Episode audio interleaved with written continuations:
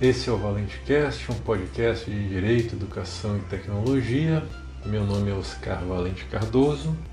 e o nosso conteúdo também está disponível em formato de texto no site oscarvalentecardoso.com/blog e nós temos também conteúdos em vídeo no canal do YouTube Oscar Valente Cardoso. O episódio de hoje é sobre a realização de chamadas automatizadas, pelos chamados robocalls, a proteção de dados pessoais e o uso do consentimento para esse fim. A partir de um caso recentemente julgado pela Autoridade Nacional de Proteção de Dados da Finlândia, que no dia 24 de junho de 2021 aplicou uma multa de 8.500 euros a uma editora que realizava marketing direto com o uso de ligações telefônicas automatizadas sem o consentimento válido dos titulares de dados pessoais. O controlador, essa editora de revistas, usava um sistema de chamadas telefônicas automatizadas, as robocalls, com mensagens pré-definidas e sem atendimento humano, o que não permitia aos titulares dos dados pessoais o exercício dos seus direitos principalmente o direito de informação sobre a forma de coleta de dados, a base legal utilizada, a finalidade do tratamento, a possibilidade da eliminação desses dados pessoais para fazer cessar as chamadas telefônicas automatizadas, entre outras informações. Na resposta,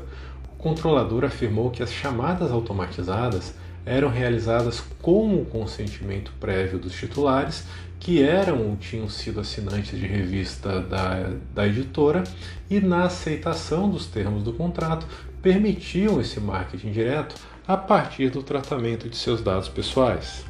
Por isso, a autoridade finlandesa concluiu que havia vício de consentimento, ele não foi obtido em uma cláusula específica para o marketing direto, mas em conjunto com o consentimento exigido para a assinatura da revista e das demais cláusulas contratuais. Além disso, se constatou que as cláusulas contratuais não eram transparentes e claras sobre o tratamento dos dados, dos dados pessoais para esse fim de ligações e realização do marketing. Em consequência disso, além da imposição da multa, a autoridade finlandesa também determinou o cumprimento de uma obrigação de não fazer, consistente na não realização do tratamento dos dados pessoais dos assinantes para fins de marketing direto com base nesse consentimento dado para a assinatura da revista. No Brasil, o inciso 12 do artigo 5 da Lei Geral de Proteção de Dados define consentimento como a manifestação livre, informada e inequívoca pela qual o titular concorda com o tratamento de seus dados pessoais para uma finalidade determinada. Então, o consentimento é autorização do titular para a realização do tratamento dos dados pelo controlador ou pelo operador em nome do controlador. E essa autorização precisa ser expressa em uma manifestação livre, informada e inequívoca para a coleta e a realização de outras atividades de tratamento dos dados pessoais. Então, com o consentimento, há um vínculo de confiança entre o titular dos dados e o controlador. E de acordo com o artigo 8 da LGPD, que regula de forma mais específica o consentimento, ele precisa ser expresso, ou seja, uma manifestação positiva da vontade do titular dos dados, realizado por escrito ou por outro meio que comprove essa manifestação de vontade.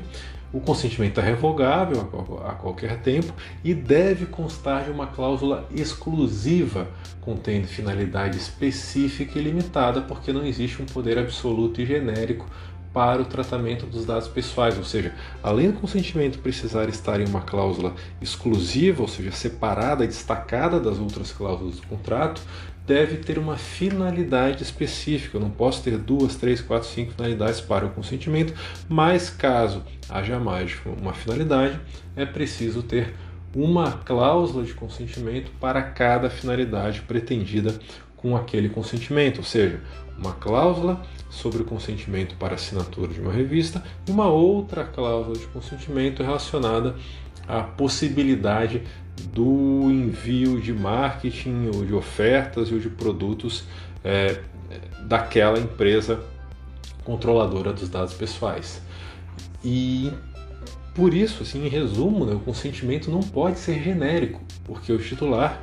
deve ter o pleno conhecimento de todo o ciclo de vida do tratamento dos seus dados pessoais,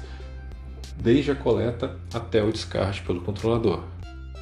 Por isso, em uma situação semelhante à que ocorreu na Finlândia, no Brasil, o uso do consentimento como base legal para tratamento de dados pessoais com a finalidade de marketing direto também não poderia ser realizada com fundamento na mesma cláusula de consentimento para assinatura da revista,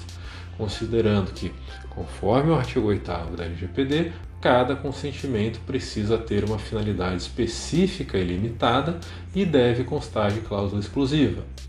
Mas isso não significa que não seria possível a realização do marketing direto. Em tese, isso pode ser feito, mas é, especialmente com uma outra base legal, como por exemplo o interesse legítimo do controlador previsto no artigo 7, inciso 9 da LGPD. Além disso, também devem ser observados os direitos dos titulares, que, no caso ocorrido na Finlândia, foram descumpridos em virtude desse uso exclusivo da ligação automatizada, sem a prestação de qualquer informação adequada ao titular dos dados e sem a possibilidade de contato com o atendente humano para que o titular possa exercer os seus direitos. Por hoje é só. E em breve eu volto com mais episódios do ValenteCast. Logo mais tem mais. Até!